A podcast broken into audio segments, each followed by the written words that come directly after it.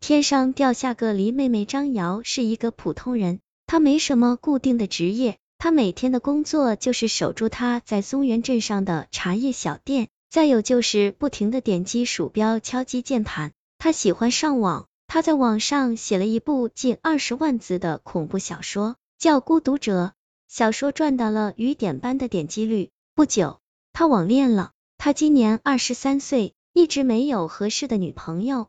他在一个叫同城聊的网络社区注册了一个账号，他的名字叫寻觅。不久，他在网上认识了一个名叫素的女孩，她似乎掖着诉不完的心事，她显得忧郁而神秘，缥缈而美好。渐渐的，他们陷入爱河了。通过聊天，张瑶知道素本名叫李小小，在本市一家医院当护士。这一天，张瑶又在网上等到了他。李小小突兀的问张瑶：“我记得你曾经说过，你的好奇心很重。”寻觅是啊，怎么了？他欲言又止。我随便问问。张瑶被搞得一头雾水，停了停，他写道：“小小，做护士应该开开心心，这样才能够给病人带来快乐吗？还有，有心事就更应该说出来和我分享。”他撇开不答。对了。上次你说要来看我，寻觅是啊，可我还没经得你的同意素，我答应你，不过你得等几天再来。张瑶马上发过去一个笑脸，好啊。下线后，张瑶微微有点发呆，他觉得李小小今天有些奇怪。一扭头，他看到李小小一脸忧郁的看着他，那是他从电脑上打印下来的照片，他的脸长得很清秀。绝对是看一眼就不想忘掉的那种，他有一种与生俱来的忧郁气质，齐肩短发，弯弯的眉毛像一弯新月，亮晶晶的眼睛闪动着熠熠的光彩，透着一股纯真和执着。忽然，他的头像又开始闪了。张瑶，寻觅，我在，怎么了？素，我想告诉你一件事。寻觅，什么事？素，其实刚才就想告诉你。但我又怕影响到你的心情，可是我心里真的好怕。张瑶心里一紧，看来他真的有事。别急，你慢慢说。李小小沉默了好一会，消息才发过来。张瑶，你听了千万别害怕，我们医院闹鬼了。昨天下午，医院一个男孩病死了，医院把他的尸体放到了停尸间。昨晚是我值夜班，大约凌晨两点，我上卫生间时。隐隐听到停尸间有动静，我走过去看，一个黑乎乎的影子居然从停尸间里出来，我当即大叫一声，吓晕过去了。这事儿惊动了医院其他人，大家一起冲进停尸间，发现那个男孩的尸体不见了。晚上整个医院惶惶不安，谁知第二天一早，工作人员再次进入停尸间，却发现那具尸体又回来了，他雪白的球鞋上沾满污泥。而他的姿势也发生了变化，他身上蒙着白布侧躺着，两脚迈开，呈走路的姿势。寻觅，有这样的事？难道死人会复活？素，我不知道。那个男孩一直是我护理的，死之前，他拉着我的手说：“姐姐，我不想死，我要和你玩，你陪我玩。”结果五点多钟，他的病情就恶化了。现在我真的好害怕。今天晚上也是我值班，张瑶，你说他会不会来找我？寻觅，这样，小小，我把这边的事安排一下，就过去看你。素，我现在脑子里挺乱，总之，我觉得这件事挺古怪的。寻觅，你有什么想法？素，算了，不说了，等你来了再说吧。说多了，我今晚又该睡不着了。下了线，张瑶心里沉重极了。李小小曾经告诉他，他没什么亲人，他就是他唯一的亲人。而如今，这种源于未知的恐惧，却要他独自一个人来承担。今晚的漫漫长夜，他将如何挨过？天很快黑下来了，他又坐到电脑前开始等他。可是半个钟头过去了，一直不见他上线，他心里闷得慌，就打他电话。可是李小小关机，刚才李小小讲的事情。像画面一样浮现在张瑶的脑海，他不由得开始胡思乱想起来。那个孩子生前非常依恋李小小，莫非李小小看到了那个男孩的鬼魂？第二天一早，张瑶刚吃完早饭，他的手机就响起来，是个陌生号码。喂，请问你是张瑶吗？声音很急促，是个女的。是啊，你是？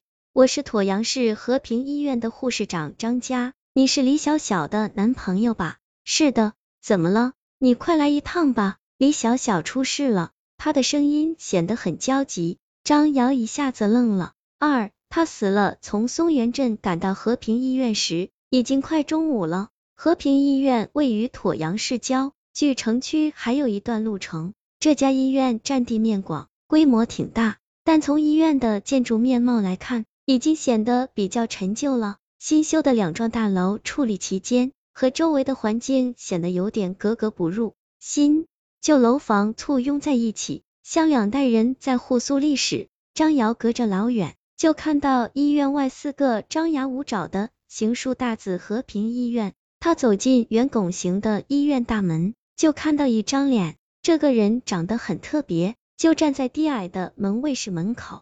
他大约四十多岁，肤色黑黄，身材高大，背有点驼。他的脸呈长条形，下颚突出，嘴吻向前倾。眼大无神，嘴角两边一直延伸至耳下的地方，隐约有浅浅的褶皱，就像是一重重的数学括弧。张扬脑海里马上闪出一个字猴，他长得太像一只猴了。他走上前去，向这个门卫说明了来意。你跟我来。他的声音低沉，语气弱弱的。他晃动着身体走起来，走在前面。他走路的姿势也很独特。张瑶总觉得他哪里有点不对劲，终于他发觉了，他的手臂好像比一般人要长那么一点点，似乎差一点就到了他的脚膝盖。医院很冷清，张瑶跟着他走过一节水泥路，左拐绕过高大的门诊大楼，来到一排砖房前，然后就看到一个密密匝匝的人圈子，七嘴八舌的议论声传了过来，他微微感觉到不妙。于是冲上去，用手拨开人群，一副担架上面平躺着一个人，四周围着几个白大褂，在忙左忙右的做着什么检查，还有人在咔咔的拍照，几名身穿警服的同志在维持现场的秩序。他一眼就看到了躺在担架上那个人的脸，李小小，他的脸不再美丽，而是狰狞变形，一脸惊恐，他的两眼圆睁。像是在生前看到了什么不该看的东西，他死了。张瑶一下子懵了，他处在了当场。你就是张瑶吧？正当他发愣之际，耳边一个沉稳的声音突然响起。张瑶木木的转过头，他看到刚才那个门卫已经把一个五十多岁的男人领到他的面前。这个男人戴一副眼镜，穿着白大褂，一脸严肃。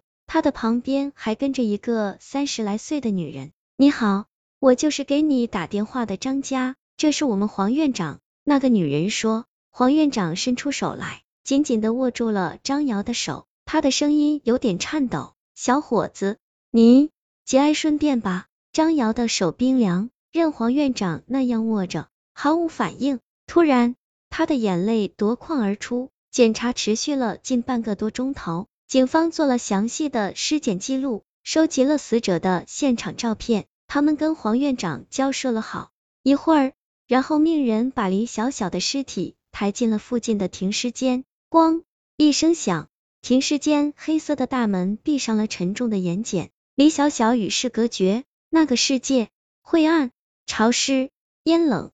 尸检报告显示，李小小属窒息死亡，在面部、颈部未采集到。任何被掐过或是被捂的指纹痕迹，但从死者面部表情看，李小小生前绝对受到过极度的惊吓。那么，他是被吓死，还是另一种手段高明不露痕迹的谋杀呢？警方在院长办公室设了临时问讯室，负责这个案子的方俊警官找了医院几个相关人员问了口供。当问到张瑶最近发现李小小有无异常时，张瑶想起了李小小在网上给他讲的医院闹鬼事件，他把前天晚上男孩尸体失而复得以及李小小当场吓晕的事说了一遍。他去卫生间具体是什么时候？大约凌晨两点。那昨天晚上你有没有和他联系过？我打过他的手机，打不通。随后，警方又询问了护士长张佳，